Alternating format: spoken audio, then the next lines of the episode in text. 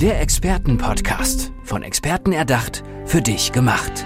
Experten aus nahezu allen Bereichen des Lebens geben wertvolle Tipps, Anregungen und ihr geheimes Know-how weiter. Präzise, klar und direkt anwendbar. Von A wie Affiliate bis Z wie Zeitmanagement. Der Expertenpodcast macht dein Leben leichter. Hallo und herzlich willkommen zu unserem Expertenpodcast. Mir gegenüber sitzt ein wunderbarer Experte, das ist Thomas Sommerer. Tom, schön, dass du bei uns bist. Ich hoffe, es geht dir gut. Ja, vielen Dank. Ich hoffe, es geht auch dir gut und ich freue mich, dass ich heute bei sein darf. Alles gut, gerne. Wir möchten dich natürlich am Anfang erstmal ein bisschen näher kennenlernen. Deswegen wäre es toll, wenn du uns einmal erzählst, wer du bist und vor allem, was du so machst. Jo, wer bin ich? Ich bin ähm, in verschiedenen Ebenen unterwegs. Die Hauptebene ist, ich bin Bestattungsunternehmer seit 1993, habe ein eigenes Unternehmen gegründet. Und in der zweiten Ebene, das ist diese tiefer führende Ebene, sage ich mal, da bin ich äh, Trauercoach und mittlerweile auch der führende Trauercoach im gesamtdeutschsprachigen Raum. Trauercoach bedeutet, also wann braucht man dich?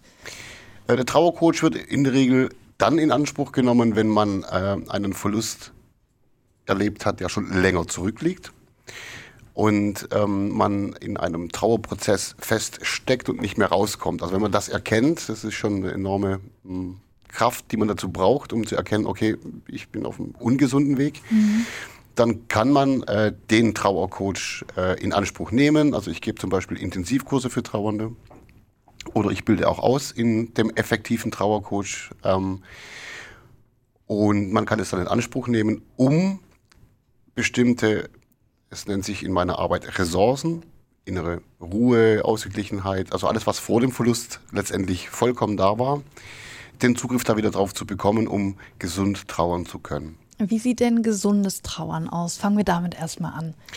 Das ist eine gute Frage. Gesund trauern bedeutet, dass man ähm, zum Beispiel im Hinblick auf den Verstorbenen, um den es geht, bei dem Gedanken an ihn, sich ruhig fühlt, damit man, sie, äh, damit man äh, einen bestimmten inneren Frieden hat, nachhaltig sodass bei dem Gedanken an den Verstorbenen nicht das übliche Leid, Schmerz, Tränen ausbricht, sondern einfach diese, diese friedliche Ruhe in einem herrscht. Das ist dann das gesunde Trauern. Dann habe ich quasi so diesen ganzen Prozess, der vorher ablief, abgeschlossen.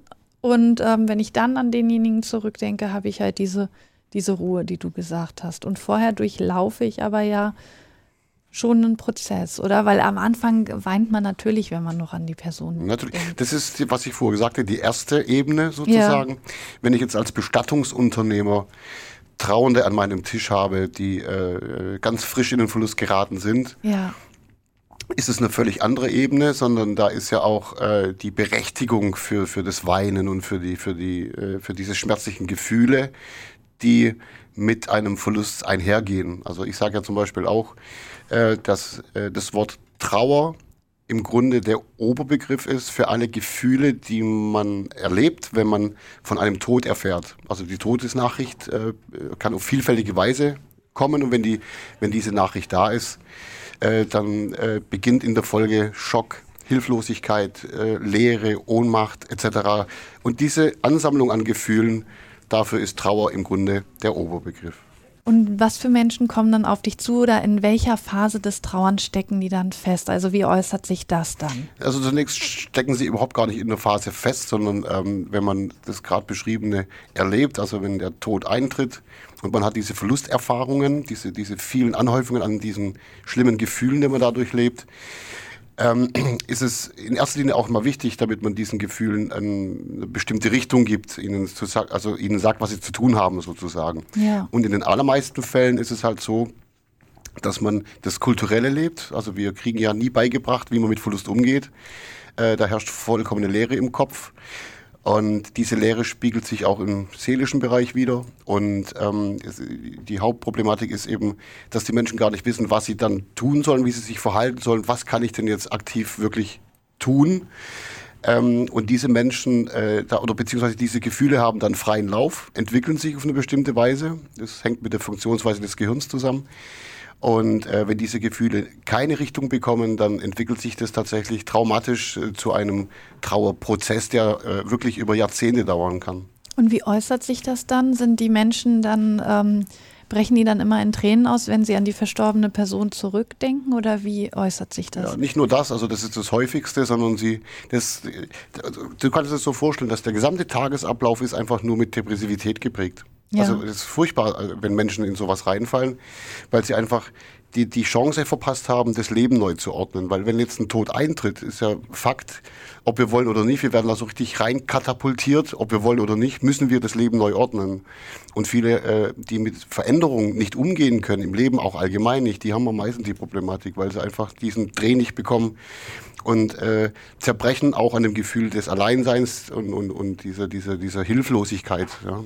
Und wie hilfst du diesen Menschen dann? Was gibst du denen dann für einen Ratschlag an die Hand? Ja gut, ähm, als Trauercoach selber ähm, ist es nicht der, der, ein Ratschlag.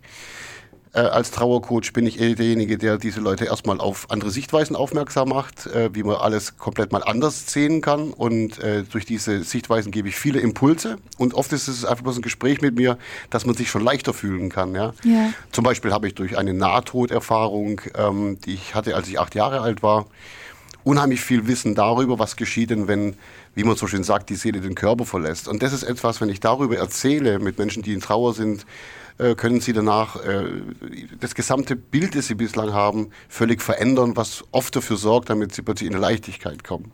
Da muss ich jetzt aber nochmal einhaken, weil das natürlich jetzt die Hörer interessiert, wenn du sagst, du hast mit acht Jahren eine Nahtoderfahrung gehabt. Ja. Was ist da passiert? Ähm, darüber rede ich nicht. Okay, das hat dann eine, haben wir das. Aber ich möchte es äh, also auch betonen, begründen, genau. begründen. Und zwar, ähm, es gibt unheimlich viele Menschen, die eine Nahtoderfahrung haben. Also, und es ist eine so wundervolle Erfahrung und so individuell. Und das ist dieser eine Punkt. Ähm, ich denke, es gibt genug Leute und Bücher, äh, und, und, Audios, wo Menschen darüber berichten, was sie erlebt haben.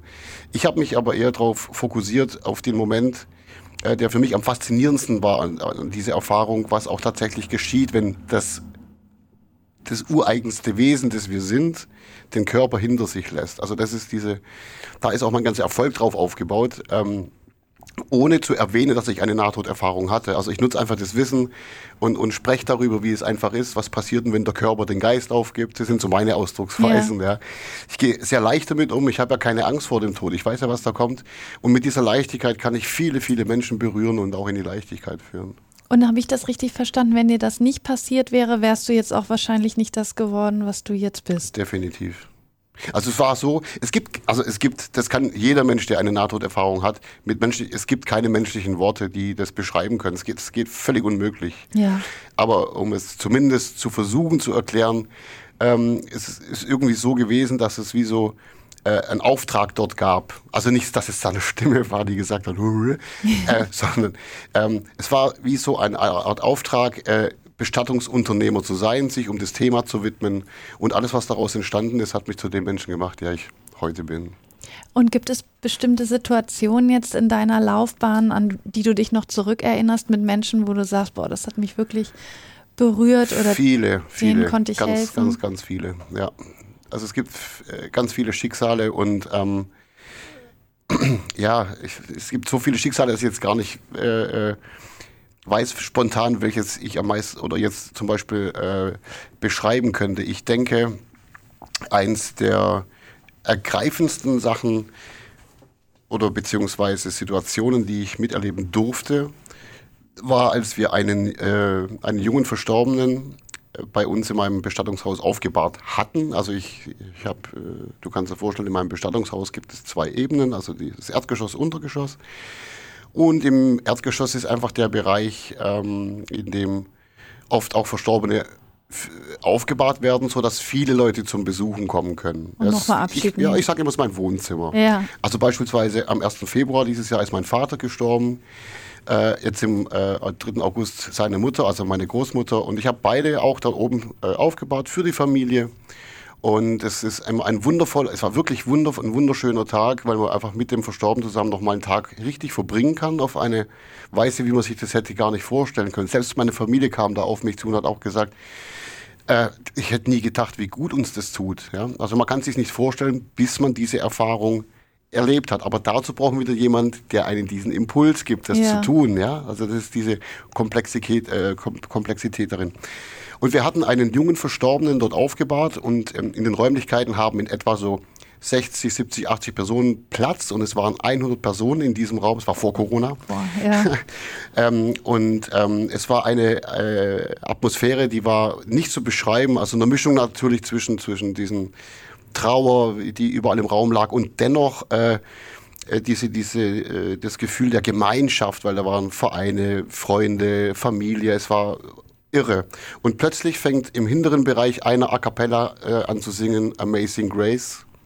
Und plötzlich hat die, der Rest der Mannschaft hat plötzlich so ganz peu à peu, Ja. bis der gesamte Raum Amazing Grace, teilweise zweistimmig und Alter, da geht's, wow, ph- phänomenal. ich, ja. Und äh, wenn du sowas erlebst, das ist einfach etwas, das sich animiert, also insbesondere mich, gerade solche Ideen zu entwickeln und, und oft auch freien Lauf zu lassen einfach. Und das ist das, was man am Ende auch sagen kann, boah, war das sch- schön. Und das ist das, was im, im Grunde äh, das gesellschaftlich geprägte Gehirn überhaupt nicht äh, greifen kann. Der Verstand kann das nicht begreifen, dass du was schaffen kannst in so einem Verlust, dass du sagen kannst, boah, war das schön. Ja. Und das aber, das ist dafür äh, arbeite ich. Und was nimmst du davon mit nach Hause? Also ähm, wie sehr kannst du das trennen? Dieses, du beschäftigst dich dann ja viel mit dem Tod und ähm, kannst du das dann so mit nach Hause nehmen oder versuchst du da schon eine Grenze zu ziehen? Ich nehme alles komplett mit nach Hause. Also ich bin jemand, der, der dieses Thema Tod, Verlust, Trauer, jede Sekunde meines Lebens lebe ich das, jede Zelle meines Körpers vibriert, wenn es um dieses Thema geht.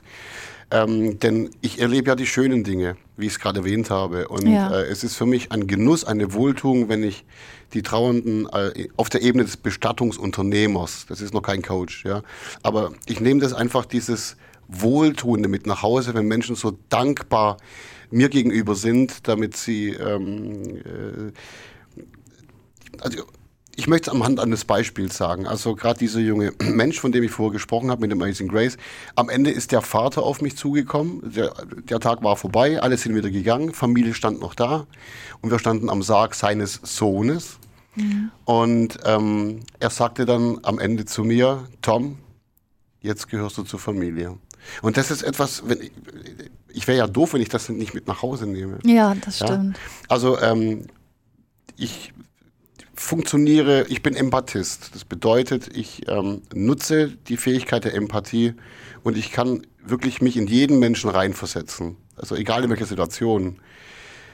Und ähm, insbesondere, wenn ich eben ähm, Angehörige bei mir sitzen habe mit ganz schlimmen Schicksalsschlägen, ist es natürlich, ich spüre, was diese Menschen empfinden. So.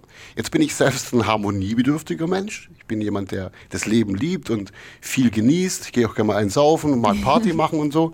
Stehe auch sonst äh, als zum Beispiel Frank Sinatra-Sänger auf der Bühne. Also ich genieße mein Leben und ich bin sehr harmoniebedürftig. Das heißt, wenn ich ein Gefühl empfange von jemandem, der leidet, dann ist in mir diese große Grundbedürfnis, dieses einschränkende Gefühl so zu wandeln, dass es sich leicht anfühlt, dass man wieder durchatmen kann. Und dann kommen intuitiv Ideen, die ich diesen Menschen vorschlage, die immer daraus rauslaufen, dass es äh, die Vorschläge und Ideen, die kommen, wenn sie umgesetzt werden von Angehörigen, dass sie eben diese genau diese Leichtigkeit dann wiederbekommen. Und das ist einfach faszinierend. Ja, und wunderbar. Ja. Hast du denn selber auch Angst vor dem Tod oder macht dir das gar keine Angst mehr? Nee, es macht mir keine Angst. Also es ist eher mal so, ab und zu kommt mal so diese, diese äh, nicht Befürchtung, sondern diese, hoffentlich äh, gibt es bei mir kein Leiden, kein körperliches. ja. Also wenn ich, äh, also eher der Schmerz, der da ja, fordert. ich habe in meinem Leben wirklich äh, körperliche Schmerz habe ich wirklich in meinem Leben sehr sehr sehr oft erlebt. Also gerade durch die äh, bei den Nahtoderfahrungen hatte ich einen schweren Fahrradunfall, war drei Monate im Krankenhaus. Ja. Da wurde mir als Erstversuch 1978 ein, ein Hufeisen um, also ein, um, äh, ein, Nagel durch das Knie, also durch die, die äh, Kniescheibe? äh, ja, durch das Gelenk da Ja. im Knie und wurde am Hufnagel aufgehängt. Äh, und äh, ich habe furchtbare Schmerzen in meinem Leben erlitten. Ich hatte, ähm, ich saß mal zwei Jahre lang auf der Straße, war Penner sozusagen, zwei- 1990 und habe dort meine Zehen erfroren. Die wurden 92 dann amputiert und das waren Schmerzen, das ist die Hölle pur. Obwohl also, die schon abgefroren waren? Ja, ja, das kam, kommt äh, oft später auch raus dann eben, ja. Das habe ich dann auch erfahren. Ähm, weil durch dieses Einfrieren, diese alles, alle Gifte, die sich im Blut sammeln, das dauert halt eine gewisse Weile und man rafft erst gar nicht, was da abgeht, Ja. weil erst eine Entzündung und so weiter und am Ende war der gesamte Fuß innerhalb von ein paar Tagen schwarz und traust dich natürlich nicht zum Arzt gehen, weil du denkst, oh Gott, oh Gott, oh Gott, aber ich habe, äh, ich glaube, sechs Tage gar nicht schlafen können, wenn dann mal im Stehen zwei äh, äh, Minuten mal pennen oder so, weil sitzen ging nicht, liegen ging nicht, gar Weil dir alles wehgetan hat. Richtig, genau. Also was körperlicher Schmerz bedeutet, ist mir definitiv bekannt und ähm, ja, ist schon, äh, kann eine grausame Sache sein, ja. Aber so vor dem Tod dann an sich, was danach kommt. Und deshalb ist genau, und deshalb Angst. ist dieses äh, diese Angst vor dem Tod selber, dass ab und zu mal so die Hoffnung kommt, dass hoffentlich äh, sterbe ich gesund sozusagen. Also mein Traum.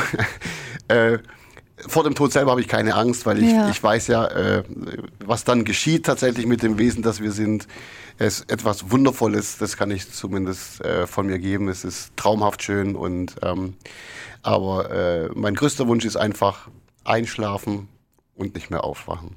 Das hatte mein Opa. Der hat abends noch mit seinen Freunden Skat gespielt, wie jeden Abend einen Rotwein getrunken Ja. und ist eingeschlafen, nicht mehr aufgewacht und war 98. Also, das ist doch, Also das war So. wirklich, äh, ja, ein Traum.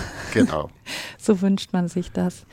Vielen, vielen Dank, Tom, dass du uns so viel von dir erzählt hast, auch sehr intim und ähm, ja, ich könnte noch so viele Fragen stellen, auch was, was du immer so eingeworfen hast, da habe ich gemerkt, boah, da steckt noch so viel dahinter. Oh ja. Also vielen Dank für den Einblick. Unser Trauercoach Thomas Sommerer.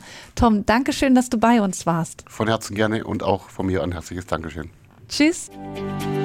Der Expertenpodcast. Von Experten erdacht, für dich gemacht. Wertvolle Tipps, Anregungen und ihr geheimes Know-how. Präzise, klar und direkt anwendbar. Der Expertenpodcast macht dein Leben leichter.